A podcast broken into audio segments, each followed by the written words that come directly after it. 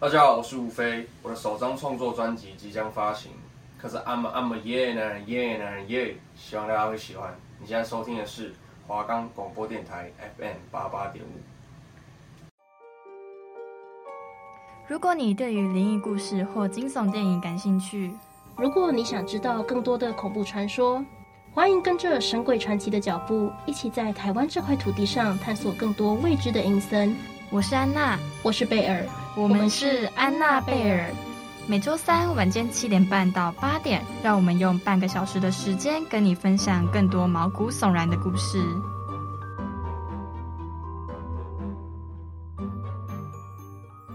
我们的节目可以在 First Story、Spotify、Apple Podcast、Google Podcast、Pocket Cast、SoundOn Player，还有 KKBox 等平台上收听。搜寻华冈电台就可以听到我们的节目喽。欢迎收听第八集的《神鬼传奇》。哇塞，来到最后一集了，大家有没有很期待最后一集我们会讲什么鬼故事呢？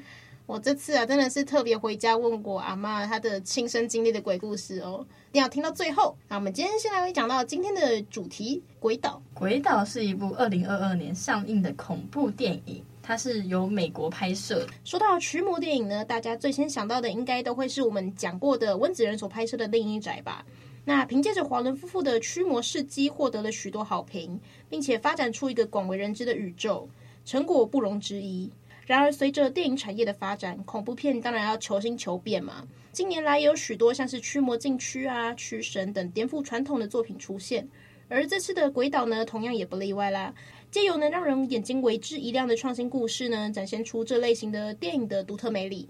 那电影《鬼岛》呢，改编自梵蒂冈真实驱魔记录，片中出现的驱魔档案绝非是无稽之谈。过去呢，曾有十六岁的少女惨遭恶灵附身，在接受六十七次的驱魔仪式后，仍不幸痛苦离世的案例。现年高龄八十五岁，意大利神父塔拉伯雷利。已经执行了驱魔仪式超过了三十年，领有官方驱魔证照的他，因为同行的很少，有时候每天要接过超过三十个案子，可以说是非常的忙碌。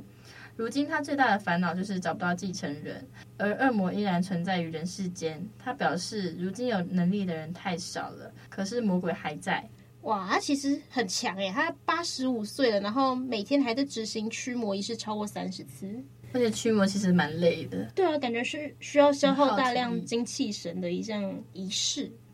好，那我们讲到编剧罗伯特·扎皮亚透露，他是在二零一八年的时候读到相关的报道，关于近年全球遭到恶灵附身的案例越来越多。那教会因为缺乏驱魔人才呢，在世界各地开设教授驱魔的学校。他本身就是天主教徒，觉得这件事情蛮有趣的，所以就把这些文章呢都存起来。等到要发展剧本的时候，他就开始思考主角该设定成怎么样的人呢？于是他开始观赏经典的驱魔片，包含像大法师啊、驱魔啊、最后大法师等等，试图去找到新的切入点。结果发现修女不能驱魔，只有神父能够驱魔。他就觉得这其实很有意思。如果有个修女她拥有驱魔的天分的话，会发生什么事呢？罗伯特就更透露说，他在深入挖掘历史文献的时候，确实找到不少没有获得官方承认的女驱魔师的事迹，这也就成为鬼岛故事的原点。那自从十九世纪以来，梵蒂冈的天主教会就为了各地层出不穷的魔鬼附身事件，开设了专门的驱魔学院。教导神父驱魔相关的知识与技术，让他们可以前往世界各地帮助被魔鬼附身的信徒。然而，随着社会的发展，全球的恶灵也快速的增长，人们遭附身的案例就是越来越多。在二零一八年达到前所未有的数量，也让他们决定开设海外分院，训练更多的驱魔人才。只不过，按照教会从古至今的规定，只有作为男性的神父才能够参与这个训练，其他的修女只能负责护理与照顾的工作。而鬼岛由威吉尼亚麦德森饰演的女主角安，就是一位在美国的驱魔学院工作的修女。她因为有着助人的善心，而决定前往应征，希望能够在那边拯救更多遭受魔鬼折磨的无辜生命。好，那我们稍微来讲一下剧情的部分。年轻的修女安，她加入了开设的学院嘛，希望能够学习驱魔仪式，拯救更多被魔鬼缠身的受害者。虽然安成功以绝佳的天赋获得一位导师的认可，破例让她旁听课程，但这项决定却惹祸上身，揭开她不为人知的过去。进入教会不久后的年轻修女安呢，深信替人驱魔是她天生的使命。然而，天主教会却有个令他不满的不成文传统，就是说只有神父可以进行驱魔仪式。那幸好安和另一个认可他驱魔天赋的导师相遇，因此破例让他参与并旁观驱魔课程，成为首位学习驱魔仪式的修女。那安很快的展现出了驱魔上的才能。与此同时，众人却发现他与恶灵有着一段不可告人的过去。那导演丹尼尔·史坦表示，《鬼岛》的女主角提出了一个观点，那就是驱魔师经常会陶醉于自己和恶魔作战的形象，却忽略了被附身的受害者。那我们不能只是拼命朗诵圣经啊、经文这些的，而是要专注于聆听对方的感受。《鬼岛》的女主角安工作的驱魔学院是一所现代化的医疗设施，这里负责收治疑似遭受恶灵附身的病患，提供他们各方面的协助。而安生信替人驱魔是他与生俱来的使命，所以勤奋的工作，善待这里所有的病患，也富有相当大的野心。在当时女性不得参与任何驱魔仪式的规定下，不甘只是做设施的护理人员，决定向上级提出申请。而担任导师的大天使长看见安的天赋，决定网开一面，让他旁听课程与现场驱魔的训练。但他们不知道的是，安其实有一个不为人知的过去。在他童年的时期，母亲因为遭到附身而自杀，不仅给他这一生带来难以抹灭的伤害。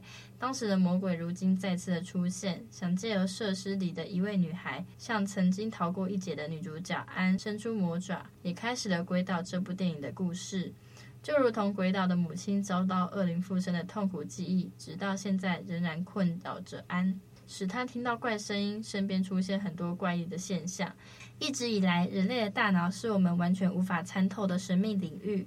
如果身边的人突然宛如变得相当的古怪，他究竟是患了思觉失调呢？又或者是被魔鬼附身，或是遭到不明力量所控制？所以我们都不从而知。那因此呢，鬼岛以此进行创作，把故事聚焦到作为一位见习修女安。为了拯救无辜的娜塔莉所做出的许多尝试之上，不仅透过许多突发惊吓来满足一部恐怖惊悚片希望应该有的效果。随着剧情的发展，也带着我们看见女主角安的身世背景，以及她为了挣脱束缚而付出的那些努力，凸显这部电影所要讲述的主题。那我们稍微来讲一下这部电影它结局的意涵。究竟人为什么会被魔鬼入侵，而我们又该如何去抵抗呢？在鬼岛后段揭晓，其实是因为我们的心灵变得脆弱，才使得魔鬼有机可乘的情况下，最终也借由女主角安作为一位不被大部分人认可的修女，却能够为人驱魔的反常案例，告诉观众她这种比起其他神父更能同理受害者的温柔，或许就是我们现代社会所或缺，导致附身事件逐年增加的原因。那到头来，女性不能参与的原因是什么？《鬼岛》可以说是一部隐约带有性别议题、对女性展出善意与关怀的恐怖片。透过女主角安在背负这项责任之后，可能遭到的反噬，从现实的角度提醒我们做事必须小心谨慎。碰触自己不熟悉的领域，虽然能透过经验逐渐驾轻就熟，但在学习精进的过程中，也可能会让隐藏在暗处的敌人变得更加了解你。一九四九年的时候，在美国的马里兰州，一个名叫科泰奇的安静小镇上，住着一户平凡家庭。他们是来自德国的移民，信奉路德教派，过着与世无争的生活。在一月五日的一个寻常不过的夜晚，一阵水珠滴落的声响突然传进了这户人家的十三岁的独生子罗兰多伊和他的祖母耳中。那声响来自祖母房间，紧接着里面又传出一阵擦刮墙壁的声音。他们随即发现，这声音是由于挂在墙上的一幅基督画像在晃动，刮到墙壁所致。其实这是有点奇怪的，但也可能就是因为风恰巧吹进了房间，翻倒了水和吹动了画吧。这似乎没什么好放在心上的。然而从这天开始，每到晚上七点，这个不明来由的声响就会再次从房间里面传出来。画像呢，不断地摇晃，一直持续到午夜才会停歇。这声响持续了整整十天，才终于不再出现。一家人为此松了一口气，以为恢复了平静。但这个平静呢，仅仅维持了三天。接着，更诡异的现象出现了。在半夜呢，罗兰先是听见鞋子踩上他的床，发出嘎吱作响的声音。这一连呢，持续了六个晚上。然后，他的房间也开始出现刮墙声，水果、饰品等小物品在他眼前凭空飞起，像是被看不见的手抓起来丢过房间，又摔到地上。每当罗兰试图入睡，床就会自动旋转并震个不停。这到底是怎么回事？这家人自然疑云满腹，开始回想到自己以前平常平淡的生活，究竟是什么原因引发了这一连串的怪现象？最后，他们想到的一个可能就是罗兰死去的姑妈提利。这位提利姑妈呢，是何许人也呢？她在这个路德教派信徒家中是个异数。比起向上帝祷告，她更沉迷于巫术、招魂术这类的神秘仪式。身为家中独子的罗兰，也经常好奇地跟姑妈一同进行了这些奇特的小游戏。而在这一连串怪事发生的一年之前，体力姑妈教会了罗兰一个危险的玩意，叫做通灵板。父母怀疑说，会不会是姑妈死后，罗兰自己贸然使用通灵板，而导致邪灵上身呢？为了证实了这个想法，在某晚异象又开始出现的时候，罗兰的父亲鼓起勇气的问道：“是提力吗？如果是的话，请敲三下。”语音刚落，罗兰祖母与父亲便同时听到三声从楼梯板传来的敲击声。父亲以颤抖的声音说：“提力，如果真的是你，请再敲四下。”又是四声的敲击声，但紧接着罗兰躺着床垫就被撕破一个大缝，那痕迹就像是被利爪深深抓过的一般。看来不管是邪灵是不是姑妈这个本人，她显然都不是一个很友善的恶。异常现象越来越变本加厉，除了怪声，放在厨房上的牛奶食物开始自行的消失，罗兰身上也出现奇怪的血痕，形状如同神秘咒语的文字。放在桌上的圣经会自行掉下，狠狠砸落在罗兰的脚上。而最糟糕的是，在学校的时候，罗兰的桌子会不断的在上课时间猛烈的震动。无论他如何辩解，不是自己干的，最后只换到一个被退学的命运。眼看着情况一天比一天的严重，无计可施的父母决定求助于驱魔的仪式。那他们首次驱魔呢，是以失败收场的。由于信仰路的教派，父母首先求助的对象便是当地教堂的新教牧师路德迈尔斯舒兹。舒兹牧师一直以来都对灵学深感兴趣，他就答应接下了这个案子。在一九四九年的二月十七日。他到罗兰家与他们共度了一晚，评估该用什么方式驱走这个恶灵。根据《华盛顿邮报》后来对舒兹牧师的访问，这一晚呢，舒兹牧师同样看见了出现在罗兰家的各种异象，包括床铺震动啊，物品飞起。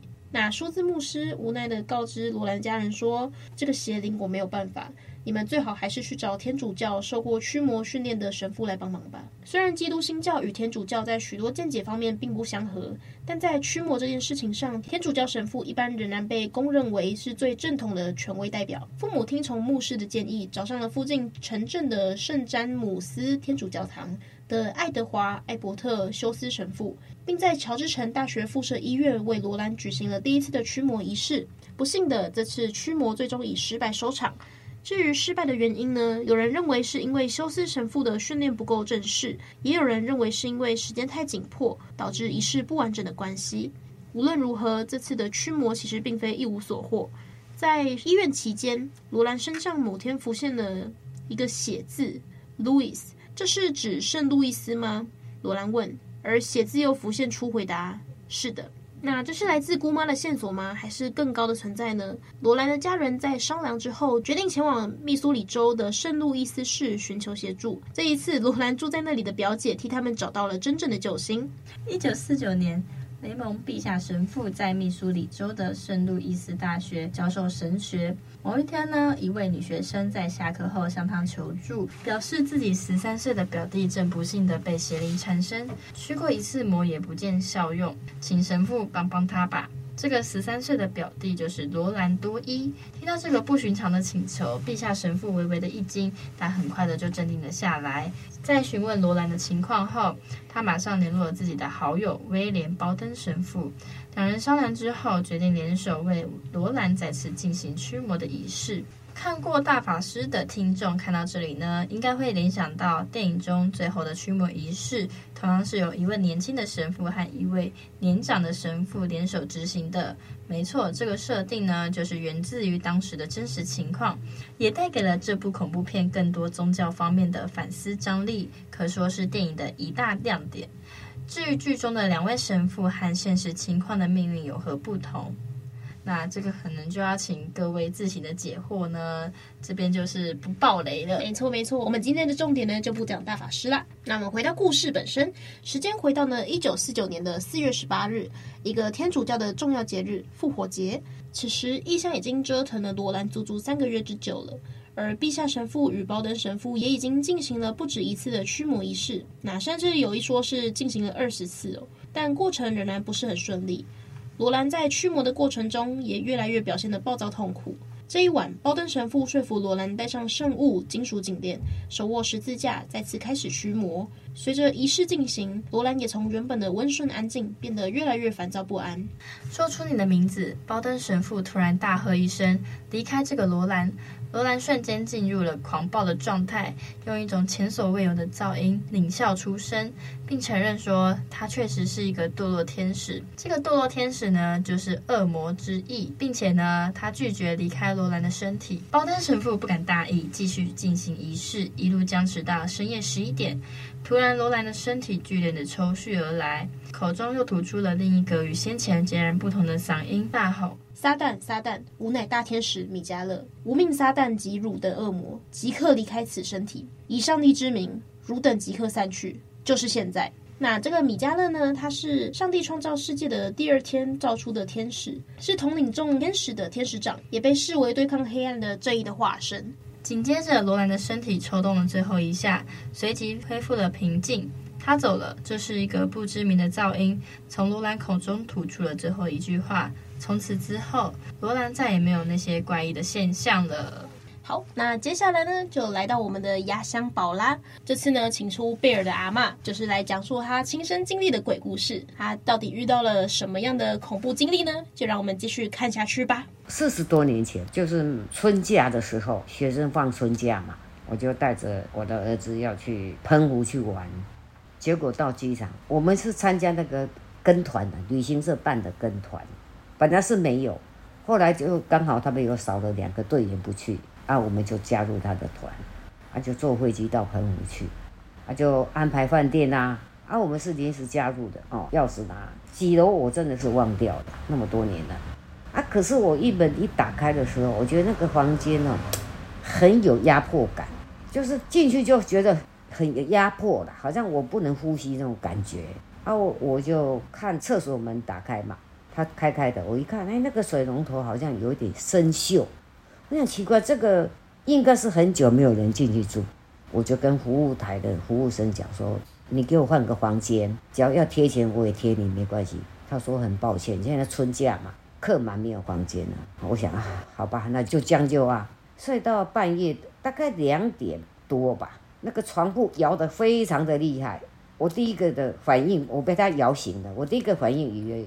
遇到大地震，啊，我就眼睛赶快睁开，哎，奇怪，我一睁开，怎么我的床尾站着一位太太？那个太太哈是好像乡村那个姑太太一样，头发剪得短短啊，有烫头发。我知道她在笑，但是她的五官我看不清楚。他后来我就我也不害怕，很奇怪，我就会自然而然的我就问他，我说太太，我不认识你，那你来找我做什么？我是用国语讲的，结果他用。闽南语回答我，他说：“太太，你命真好哎，啊，有空都会带儿子来玩。”哎，讲完他就不见了。可是到现在已经事隔四十年左右，我还是记得很清晰。就是奇怪，就看到他的脸，我就知道他在笑，可是他的五官我就是看不清楚。后来我就吓死了，我真的从我就睡不着觉，赶快整理行李，就天亮了，我就赶快到机场去。我跟机场的小姐讲说。我要买机票，她说去哪里？我说要回台北，她说没有机位。我说不管有没有机位，你只要离开澎湖就好。结果我到台中去了，结果飞机一坐到台中去了，就这样。有一次要去登基纳吉山，带了一团队员，十五个到二十个人嘛，我忘掉了哈。那就是一进去的时候就走岔了路。后来走走走走，就也终于有走到基纳吉山的山脚下，但是忽然就起大雾。起大雾的时候，那时候已经两两点多了，下午两点多。我一看不行，山中起大雾的时候，哈，一下子就弥漫着烟雾，哈，对队员来讲比较不利，因为一些是他们不是专门登山的，是一个员工旅游。啊，后来我就觉得要撤退，就带着他们往前走，可是他们脚程走得很慢，很慢。我当领队的一定是要脚程加快，走前面一个，我就冲得很快。可是他们就会抱怨呐、队员就会抱怨说：“怎么领队你走这么快干什么？”我心里在想，我只要不走快一点的话，因为大家都会迷路，起大雾了。后来我一直一直走，一直冲，哎，只有一条路哦，哎，我怎么前面有一个好像樵夫啊，就砍木头那种樵夫，哎，戴着斗笠，穿着蓑衣，就蹲在路边，可是他的体型就比我们一般人大，我真的吓到了，我一下子把脚步停下来，停下来的时候，我心里在想，我不能害怕，因为只有一条路，我一定要从他的面前走过去。我只要一害怕的话，我后面的队员怎么办？他们一定吓死。后来我就等他们都全部都集合，集中在，我就等他们后面的人赶上来，就集中在一起，我就加快脚步的从他那面前，我就直接冲过去，哎，就很快的哦，就到快到登山口了，我也松了一口气。我司机啊，他就说他替我们着急，他看我们那个森林里面啊，全部都是云雾缭绕。想不到我们真的是回来的，后来嘛，就回到台北。回到台北的时候，就其中有一个队员呐，他就跟我讲，说他从此以后再也不登山了。我就问他说为什么？他说哈，他有看到不该看的东西的。啊，我心里就想，哎，那我并没有，我我是第一个，他那个是属于他信基督教的。他既然有看到，可见是确实是真的，不是我的幻觉。所以那个山，我从此以后再也没有去爬。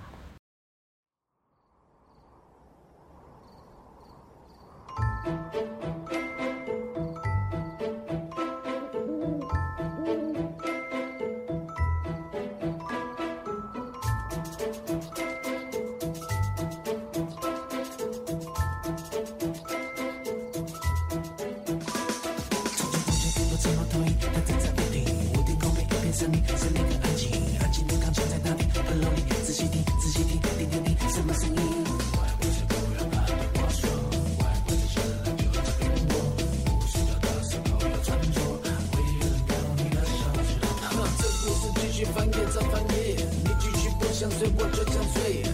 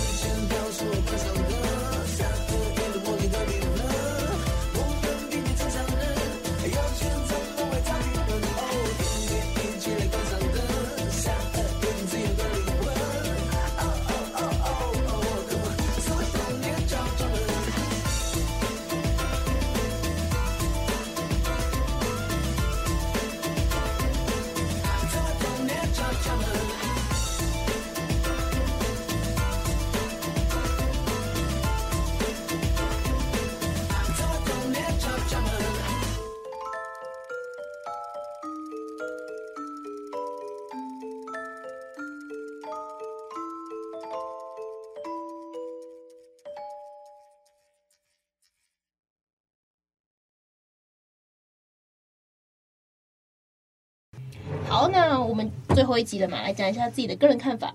那我们经历了这八集，说真的是谢谢各位听众来陪伴我们，听我们讲鬼故事。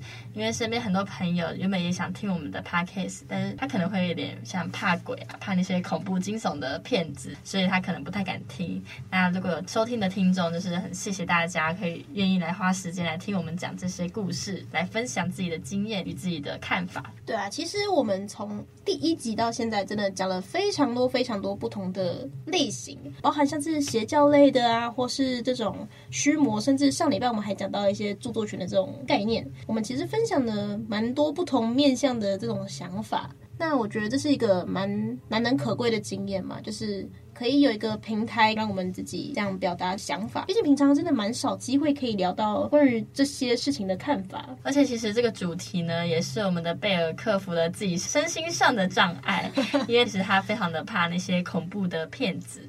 结果他是为了我们这个主题而去慢慢的去查那些相关的资料，虽然他可能还是不太敢看，但是以后可能会壮胆嘛。我觉得我有进步了，我觉得我的胆子真的有在变大，就是我应该可以慢慢的去接受去看这些恐怖片，毕竟了解了它背后的那些故事啊，背后的真实事件以后，反而觉得电影本身没这么可怕了。真实事件真的人心永远比那些刻意创造出来的惊悚片还要更恐怖。